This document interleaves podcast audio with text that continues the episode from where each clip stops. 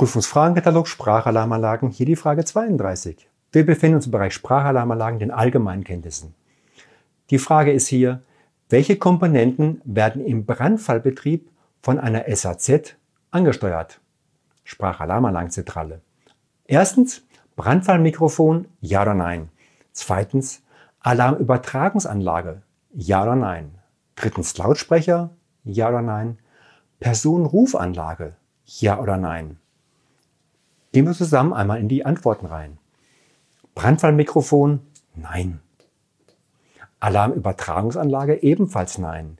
Die Lautsprecher sicherlich zu 100 Prozent. Personenrufanlage nein. Da wollte man uns aufs Glatteis führen. Dankeschön.